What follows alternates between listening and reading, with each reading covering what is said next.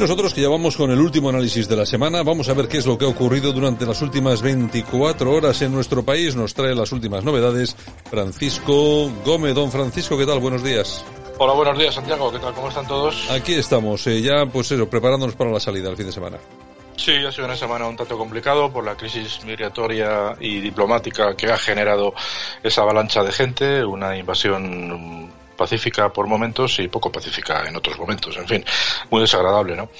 Eh, coletazos, pues muy poquitos prácticamente quedan ya. Ayer apareció una segunda víctima, la sacaron del mar y es curioso que viendo y analizando todos los telediarios y la mayoría de los programas de radio, casi ninguno incide en cómo se siente la población ceutí los españoles que viven en Ceuta. igual. Es curioso, es curioso, sí, efectivamente, casi todo se ciñe en cómo se encuentran los pobres eh, marroquíes que han asaltado la valla o el espigón eh, de una forma indiscriminada, motivados por lo que sea, me da igual que les hayan engañado diciéndoles que jugaba Ronaldo o que, yo qué sé, que les iban a regalar el oro y el moro, pero lo cierto es que los que han entrado de forma ilegal son ellos. De momento aproximadamente 6.000 han sido devueltos, más los que lo han hecho de forma voluntaria.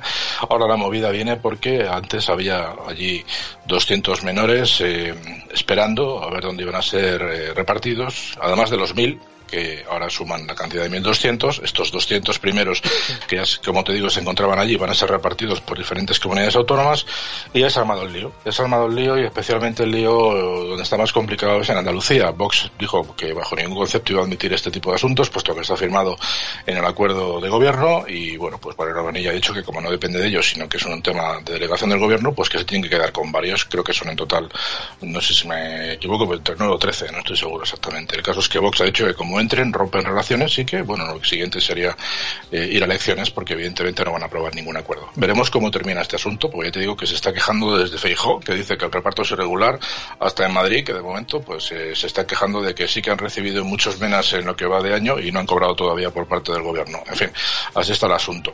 Otro, otro tema que, por supuesto, no es eh, importante, pero que tiene mucho calado en este país de bobos y de buenistas, pues ha sido la presencia o el gesto que tuvo la chavala esta que, bueno, pues que digamos que atendió con especial delicadeza al, al, al senegalés eh, que no sabemos exactamente qué edad tendrá, que estaba el hombre muy apenado por el esfuerzo y porque su compañero con el que viajaba eh, se debatía entre la vida y la muerte. Eh, en ese momento parece que ser que estaba su compañero en parada cardíaca, pero bueno, pues como no iba a ser de otra manera, pues ya están los partidos progres buenistas diciendo que este es el ejemplo de españolidad y de patriotismo. Vamos a escuchar a Omar Anguita del PSOE. Señorías, la dignidad de una sociedad se mide observando cómo cuida a sus miembros más vulnerables. Y no hay nada más frágil que la inocencia que acompaña indisolublemente a la infancia. Ni más frágil, ni más valioso, ni más necesario de proteger. Como, por cierto, están haciendo nuestros, cuerpos, y fuerzas de seguridad del Estado en las últimas horas en Ceuta, como hacía Luna, compañera de Cruz Roja, a la que desde el Grupo Parlamentario Socialista queremos mandarle un abrazo, toda nuestra solidaridad por los ataques de odio, sencillamente por ser una buena mujer, una buena persona, una buena ciudadana y una patriota de verdad. Bueno, a mí yo también le mando un saludo porque me han encantado las fotos que tenía publicadas en las redes sociales, eh, algunas pues ligerita de ropa y la verdad pues me ha alegrado el día. Oye, pues, eh, pues muchas gracias Luna, muchas gracias. Efectivamente, luna de Móstoles, como las empanadillas. En fin, bueno, pues eh, dicen los expertos eh, que se trata de una acción por su parte muy poco profesional, por parte de la voluntaria, ¿eh? porque la asistencia sanitaria o de primeros auxilios en ningún caso incluye caricias, abrazos o bailes. En todo caso, si la Cruz Roja Española vende esto como bueno, evidentemente tiene un problema. Yo aquí simplemente voy a terminar diciendo que ella, en una situación o un conflicto bélico de verdad, si va así por la vida, será carne de cañón. Hombre, irremediablemente. De, toda, de todas, todas, de todas, todas. Irremediablemente. En fin, yo creo que lo que está estudiando se lo tienen que hacer mirar porque no creo que esas sean formas de tratar a, a un inmigrante y, o a cualquier persona que necesite asistencia sanitaria o primeros auxilios. Pero bueno, en fin, el tema, como te digo, está un poco caliente, más que nada porque ha entrado en acción Margarita Robles, la ministra de Defensa, que estaba muy ofendida con Pablo Casado. Pablo Casado, que ya dijimos en el día de ayer, que empezó la mañana tendiendo la mano a Pedro Sánchez, después se fue calentando y se la retiró.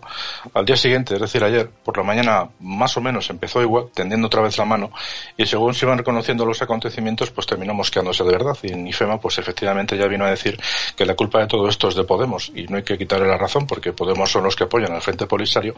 El Frente Polisario hay que, hay que recordar que se creó en la época de la Unión Soviética, gracias al KGB, y que el objetivo de todo esto es era contrarrestar la, presencia norteamericana en Rota y, en, Morón de la frontera y que efectivamente pues eh, el amigo que tenemos aquí asilado eh, aquí el amigo que le hemos dado asilo sanitario de momento pues hay que decir que es un genocida y que está pendiente de ser de ser condenado ¿no? y que además es responsable directo e indirecto de bastantes atentados a soldados españoles hace ya muchísimos años ¿no? pero bueno Margarita Robles como digo estaba muy cabreada y así lo hacía no, lo demostraba todo en una entrevista que le hacían por la televisión vamos a pasarlo un par de veces porque es un corte muy muy cortito lo pasamos un par de veces para si alguno se lo pierde para que pueda estar al tanto de la, de la cuestión tiene que tener muy claro Marruecos es que eh, con España no se juega con España no se juega.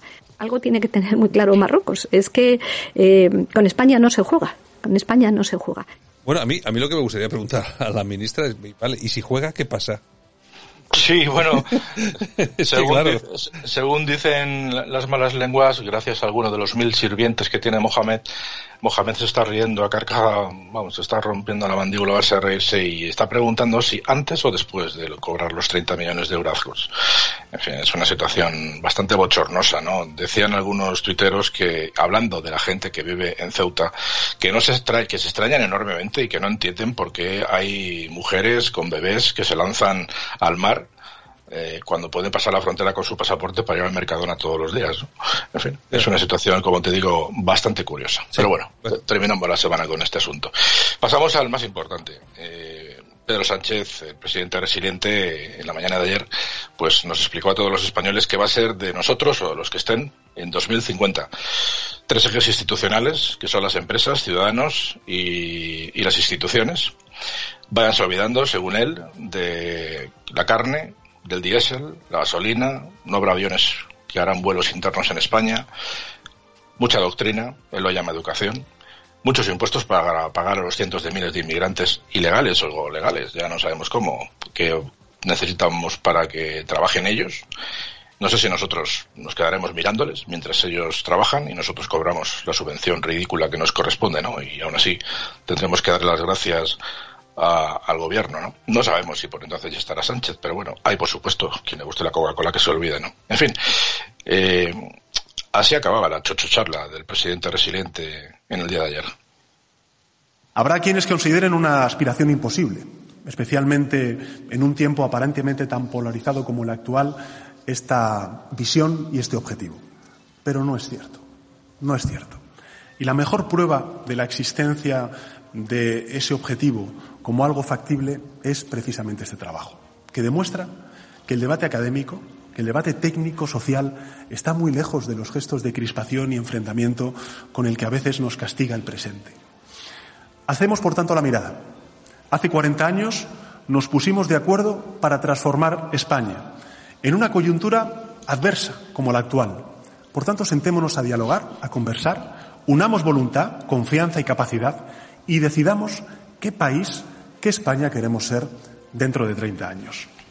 Como lo decía el vicepresidente Zezkovic, un arquitecto, Jean Nouvel, arquitecto de este auditorio en el que hoy nos encontramos, aquellas cosas buenas que construimos terminan construyéndonos a nosotros mismos, haciéndonos mejores en consecuencia a lo que éramos antes.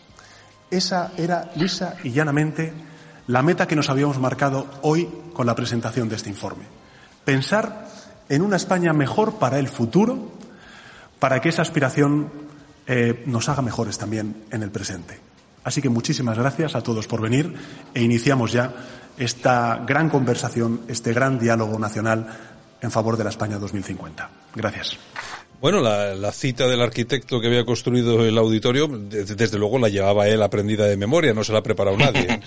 Bueno, yo simplemente para que vean que no somos solo nosotros los que nos tomamos a cachondeo este panfleto, este desplegable que, con el que apareció bajo el sobaco nuestro presidente, les puedo comentar lo que han opinado algunas personas. Por ejemplo, Jano García decía, el gobierno incapaz de calcular el PIB, el déficit y la deuda pública de este año nos presenta un plan para 2050. La eterna promesa de crear un mundo feliz en el mundo para así no hablar del desastre del presente. No creo que haya nada que defina mejor lo que votó el pueblo. Por ejemplo, Guillermo Gortázar decía, Sánchez tiene una fórmula para acabar con el 40% del desempleo juvenil. Lo remite al 2050 y ya serán viejos. Por ejemplo, Rubén Mújica decía, en 2050 habrá voto electrónico nadie tendrá que esconder unas urnas detrás de las cortinas de Ferraz. Interesante. Por ejemplo, un anónimo decía, un presidente que acude a conciertos en Falcon y a bodas de cuñados en helicóptero oficial para un trayecto de 57 kilómetros acaba de presentar una de las medidas de la Agenda 2050, prohibir los vuelos cortos. La meada es brutal. Otra tuitera decía, por ejemplo, esto parece una reunión anual de una venta de estafa piramidal. No hay nadie aquí que le dé un miligramo de apuro todo esto y se levante y se marche. Daniel Lacalle, por ejemplo, decía España 2050 propone subir el precio del agua porque Madrid será Marrakech y Barcelona como Túnez. Por Dios, qué sarta de sandeces de la factoría Sánchez Redondo. Lorenzo Ramírez, que es el economista de cabecera de César Vidal, decía, por ejemplo, la tomadura de pelo es descomunal. Presenta un plan de deseos para dentro de 30 años mientras el país se mantiene a flote exclusivamente por el rescate permanente del Banco Central Europeo, con la tasa de paro más alta del mundo desarrollado y todos los medios le ayudan. En fin, yo, si quieres, para terminar, me vas a permitir que, para que nuestros oyentes entiendan qué es lo que sienten los buenistas y los progresistas, simplemente voy a leer un, pedacito, son 20 segundos, de un, un artículo que han publicado en, en Infolibre, que es el panfleto de Jesús Maraña, del subvencionado Jesús Maraña, y es un artículo que bueno, pues para que quien esté triste se lo lee y seguramente le va a levantar el sentido del humor, ¿no? Dice, el artículo se llama Los expertos del gobierno plantean un 2050 sostenible sin vuelos peninsulares, menos consumo de carne y dos grados de calentamiento. Y él decía, porque se imaginaba el futuro, el autor, y decía, verano 2050, el calor que hace en Madrid es abrasador. Ahora la ciudad cuenta con un clima parecido al de Marrakech hace 30 años. Estás deseando escaparte a Barcelona para un baño refrescante en la costa del Maresme, pero se te ha pasado el plazo para reservar un coche eléctrico compartido. No pasa nada. Tu dispositivo móvil adquirido en 2040 funciona como el primer día.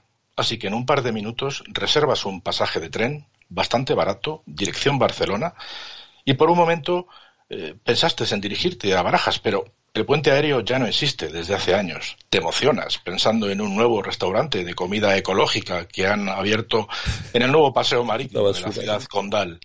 Te has ganado pedir un buen filete tras semanas sin probar la carne y tras una semana dura de trabajo en la nueva instalación de tejados solares. En fin, no se descojonen del muchacho. Buen fin de semana. Qué basura. Feliz, eh, feliz semana, don Francisco. Feliz fin de semana. Venga, hasta lunes. hasta, hasta lunes.